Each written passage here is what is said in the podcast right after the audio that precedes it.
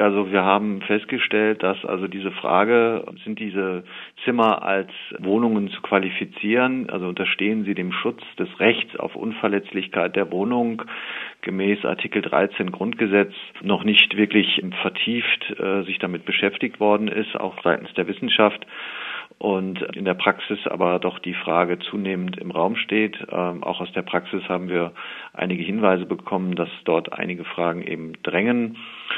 Und hier haben wir den Fokus auf unserer Untersuchung auf Gemeinschaftsunterkünfte gelegt, aber auch in Erstaufnahmeeinrichtungen äh, halten sich die Menschen mitunter lange Zeit auf. Insofern steht hier auch die Frage im Raum, inwieweit je nach den Gegebenheiten äh, auch Räume als Wohnung zu qualifizieren sind. Sie sagen jetzt, diese sind als Wohnung zu qualifizieren. Warum? Pauschale Antworten lassen sich hier nicht geben. Also ob Räume dem Schutz von Artikel 13 Grundgesetz, also dem Recht auf Unverletzlichkeit der Wohnung unterfallen, ist vor allen Dingen auch von den Gegebenheiten, also von den Umständen abhängig. Das heißt, wie sind solche Einrichtungen ausgestaltet, wie sind die Räumlichkeiten, wie sind die Gemeinschaftsräume möglicherweise ausgestaltet, ähm, gibt es eher größere Essenssäle möglicherweise oder doch auch ähm, kleine Küchen, in denen die Menschen auch ihr Essen selber zubereiten.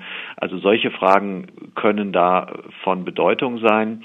Aber was man grundsätzlich und in der Regel sicherlich annehmen kann, ist, dass Räume, in denen geschlafen wird, also Wohn- und Schlafräume, dass dann äh, hier in der Regel auch eine Wohnung anzunehmen ist und der besondere Schutz nach Artikel 13 des Grundgesetzes greift. Zimmer, die den Personen zur Übernachtung äh, äh, dienen, gilt da dann auch äh, für Angestellte der Unterkunft, für Security, für Sozialarbeiterinnen betreten verboten? Genau, das ist eigentlich ähm, ein Punkt, mit dem wir uns hier beschäftigt haben und ähm, Hausordnungen ähm, eben auch untersucht haben, exemplarisch und auch auf Hausordnungen gestoßen sind, die hier keine Einschränkungen machen, sondern das Betreten ähm, von dem Personal, so wie Sie es gerade genannt haben, auch äh, ermöglichen, ohne dass es irgendeinen Anlass gibt und äh, dass das natürlich dann auch in der Praxis zu äh, Rechtsverletzungen führt.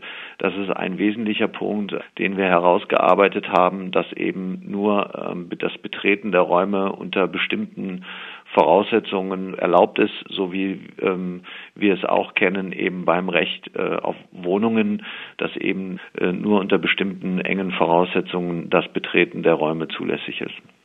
Im Überlassungsvertrag zwischen Land Baden-Württemberg und dem Betreiber der Landeserstaufnahmeeinrichtung in Freiburg heißt es, alle Unterbringungszimmer sind regelmäßig mindestens einmal pro Woche zu kontrollieren, ob von Möbeln, elektrischen Geräten, der elektrischen Installation oder anderen Gegenständen Gefahren ausgehen können, also ein rechtswidriger Vertrag?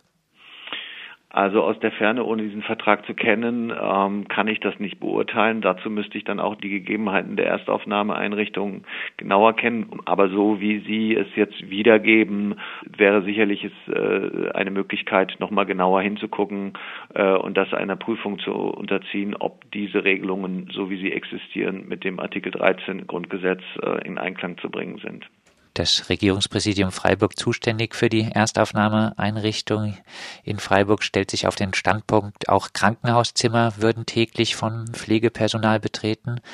Äh, ein berechtigter Vergleich? Wie gesagt, ähm, das äh, kann ich jetzt aus, aus der Ferne zu diesen äh, Verträgen oder zu dem, wie, wie das ausgestaltet ist, nicht so unbedingt ähm, die, die eine Beurteilung vornehmen, aber ähm, diese grundsätzlichen Vergleiche, wenn man sie auf Flüchtlingsunterkünfte anwende, scheinen mir so nicht ganz zutreffend zu sein. Nein, also weil natürlich äh, möglicherweise betreten wird, aber auch betreten ja mit Einwilligung erfolgt. Also wenn man sich im Krankenhaus begibt etwa, ist es ja ähm, in der Regel stellt sich ja jetzt nun gar nicht die Frage, ob das äh, mit Einwilligung geschieht oder nicht, sondern ähm, in der Regel wird das mit Einwilligung passieren, so stelle ich mir das vor.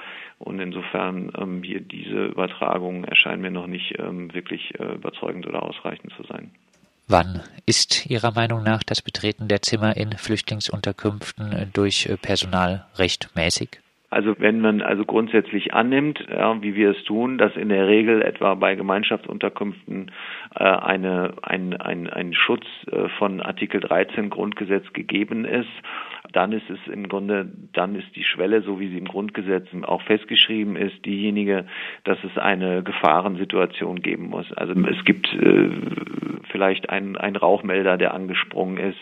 Es gibt Hinweise, ähm, dass vielleicht ein, ein Kind in Gefahr ist oder dass es äh, Anzeichen für Gewalt und solche Sachverhalte da, ähm, also wenn, wenn es sozusagen eine Gefahrensituation vorliegt, dann äh, ist auch eben das Betreten berechtigt. Da kann es äh, mitunter auch manchmal schwierige Fragen geben, aber äh, wenn solche Hinweise sozusagen gegeben sind, konkrete An Anzeichen für eine Gefahrensituation, dann äh, ist das Betreten auch zulässig, möglicherweise auch geboten. Aber wenn es eben keinerlei Hinweise gibt, und das haben wir eben auch festgestellt, dass Personal ohne Anlass betritt, sei es das ähm, Sicherheitspersonal oder auch in der Einrichtung tätiges Personal ohne äh, wesentlichen Grund oder ohne irgendeinen Grund äh, die Räume betritt, dann ist das unzulässig. Es ist ja auch mitunter so, dass äh, die in den Einrichtungen tätigen Personen möglicherweise eben auch über Schlüsselgewalt äh, verfügen und dort auch so zumindest auch in den Interviews erkennbar, die wir geführt haben, mitunter vielleicht dann auch zu schnell dazu greifen, äh, davon Gebrauch zu machen und die, die, die Räume zu öffnen, ohne dass es äh, einen Grund dafür gibt. Ein Anlass aus dem Zimmer in äh, Flüchtlingsunterkünften immer wieder betreten werden, nämlich von der Polizei, äh, sind Abschiebungen in zahlreichen Unterkünften, so auch in Freiburg betritt die Polizei aus diesem Anlass nicht nur die Zimmer der Betroffenen, sondern auch Zimmer, in denen andere Personen untergebracht sind. Die Freiburger Polizei stellt sich nun uns gegenüber auf den Standpunkt Abschiebung, auch das Betreten von Räumen, die nicht nur von den betroffenen Personen bewohnt werden, stellen keine Wohnungsdurchsuchung dar. Somit bräuchte man auch keinen unter Richtervorbehalt stehenden Durchsuchungsbeschluss. Teilen Sie diese Rechtsauffassung? Wenn die Einrichtungen betreten werden zwecks Abschiebung, hier sind es im Grunde letztendlich parallel die gleichen wesentlichen Aspekte, die ich vorhin schon also sozusagen angesprochen habe. Es geht immer um die Frage, ähm, greift der Schutz von Artikel 13 Grundgesetz? Und wenn er greift, dann ist es, wenn es zu Durchsuchungen kommt, eben auch erforderlich, dass im Einzelfall ähm, richterliche, ähm, richterliche Anordnungen eingeholt werden. Das heißt, es muss in jedem Einzelfall äh, Entscheidungen dazu geben. Liegen solche Genehmigungen nicht vor, darf die Polizei nicht tätig werden, also dass sie Durchsuchungen, das Aufspüren von Personen vornimmt, sofern es Räume sind, ähm, die von Artikel 13 Grundgesetz geschützt sind. Für die Schlafräume, für die Wohnräume würde ich eben, ist in der Regel aus, davon auszugehen, dass sie geschützt sind. Was Räume betrifft, die etwa Gemeinschaftsunterräume sind, das wäre dann äh, möglicherweise eine schwierige Frage im Einzelfall. Äh, also wie sind die Räume ausgestaltet? Kann die Polizei da rein? Ist es nicht äh, möglicherweise als Privatsphäre zu betrachten, die durchaus von Mitarbeitenden ähm, in, der, in der Unterkunft betreten werden können, aber nicht, wo der Staat ohne weiteres tätig werden kann. Ähm, das ist ähm, eine Frage, die ich sehe und die möglicherweise nicht ganz einfach äh, zu beantworten ist, aber wo es dann wahrscheinlich auch auf die Umstände im Einzelfall äh, ankäme. Also wie weit wird Privatleben auch in diesen Räumen äh, gelebt? Inwieweit können die Personen davon ausgehen, dass sie auch in Gemeinschaftsräumen geschützt sind? Das hat auch immer diese Frage, ob der Schutz von Artikel 13 Grundgesetz greift, hat immer auch ein bisschen damit zu tun, also wie offen sind eigentlich Räume, wer hat da Zugang, sind die möglicherweise allgemein zugänglich? Oder sind die eben ähm, doch als ein Raum zu betrachten, in dem Privatheit gelebt wird, in dem die Menschen darauf vertrauen können, dass sie hier auch in dem Privatleben auch geschützt sind. Gehen wir noch auf äh, andere Nutzungseinschränkungen in äh, Flüchtlingsunterkünften ein. So ist zum Beispiel in der Lea Freiburg Alkohol generell verboten. Ob der Konsum von Alkohol in Räumen, wo viele Leute eng aufeinander hocken, sinnvoll ist oder nicht, sei dahingestellt. Trotzdem die Frage, wenn es sich bei den Zimmern zumindest den Zimmern zum Übernachten rechtlich um Wohnungen handelt, sind dann solche Nutzungseinschränkungen in Ordnung? Also mit solchen Fragen haben wir uns in unserer Studie nicht beschäftigt, aber ähm, ich würde auch grundsätzlich davon ausgehen, dass äh, Einschränkungen, also in der Handlungsfreiheit, ähm, so wie Sie das beschrieben haben, pauschal allgemein sicherlich äh, nicht begründbar sind. Also da wüsste ich nicht, wie man ähm, so pauschal zu solchen Ergebnissen kommen könnte. Das äh, kann ich sozusagen aus der Ferne nicht nachvollziehen. Auch Besuche werden in Flüchtlingsunterkünften immer wieder eingeschränkt. Nächtliche Besuche sind oft generell verboten. Selbst wenn Familien zum Beispiel in der vorläufigen Unterbringung von anderen getrennte Zimmer haben, sind solche generellen nächtlichen Besuchsverbote rechtlich haltbar? Das haben wir auch untersucht. Also bei dem garantierten Recht nach Artikel 13 Grundgesetz ähm, ist es ja in der Tat so, dass es nicht nur ein Abwehrrecht ist, also dass sich äh, nicht nur gegen Eingriffe des Staates wendet, gegen das Betreten von außen, sondern mir kommt eben auch ein Recht zu, zu entscheiden, welchen Besuch ich empfangen möchte und welchen Besuch ich eben nicht empfangen möchte.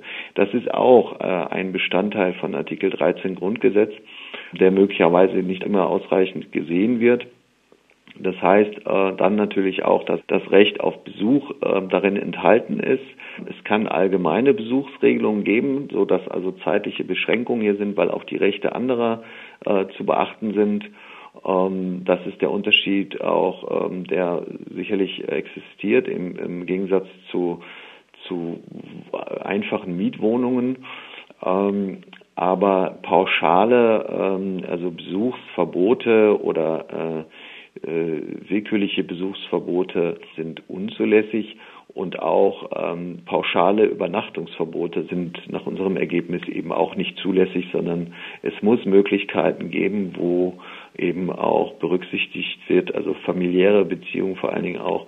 Und ähm, dass es möglicherweise kein anderes äh, Möglichkeit gibt, sich zu besuchen, weil Familienangehörige möglicherweise verpflichtet sind, äh, an unterschiedlichen Orten zu leben und ähm, so ein Kontakt und äh, ein Besuch sonst auch gar nicht möglich ist. Welche Möglichkeiten haben denn Bewohnerinnen von Gemeinschaftsunterkünften gegen möglicherweise rechtswidrige Regelungen vorzugehen? Was es eben geben muss, es muss eben Stellen geben und auch das äh, sollte äh, dort, wo es sie nicht gibt, eine Konsequenz sein, dass solche Beschwerdestellen und Beschwerdemöglichkeiten ähm, auch existieren, eingerichtet werden und den Bewohnerinnen und Bewohnern einem auch dann klar ist, an wen sie sich wenden.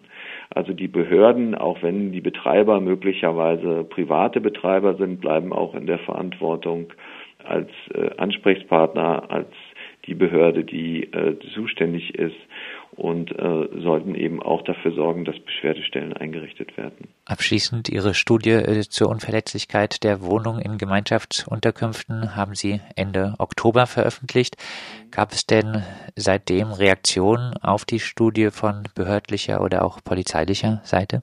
Von behördlicher oder polizeilicher Seite haben wir bisher jetzt keine Reaktion. Ähm, wir sehen schon, dass die ähm, Studie auf ähm, doch beachtliches Interesse stößt. Wir hoffen natürlich, dass es von den Behörden aufgegriffen wird.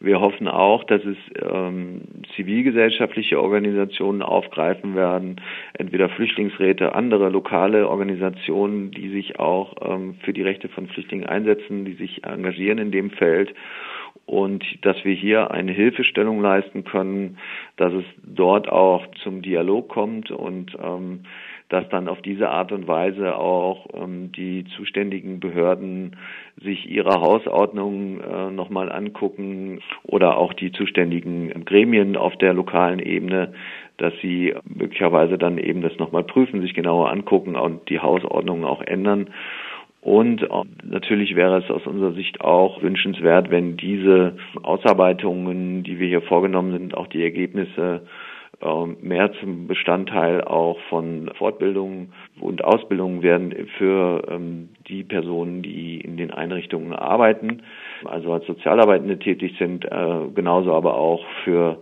die ähm, Sicherheitsdienste. Und äh, letztendlich wird es auch noch eine Frage sein, ähm, wie weit denn auch Polizei agieren kann, wenn es äh, um Abschiebungen geht oder wo eben Grenzen liegen. Ähm, das hatten Sie ja zuvor auch schon angesprochen. Soweit Dr. Hendrik Kremer vom Institut für Menschenrechte. Er hat gemeinsam mit Dr. Claudia Engelmann eine Studie veröffentlicht, die klarstellt, die Unverletzlichkeit der Wohnung gilt auch in Gemeinschaftsunterkünften für Flüchtlinge.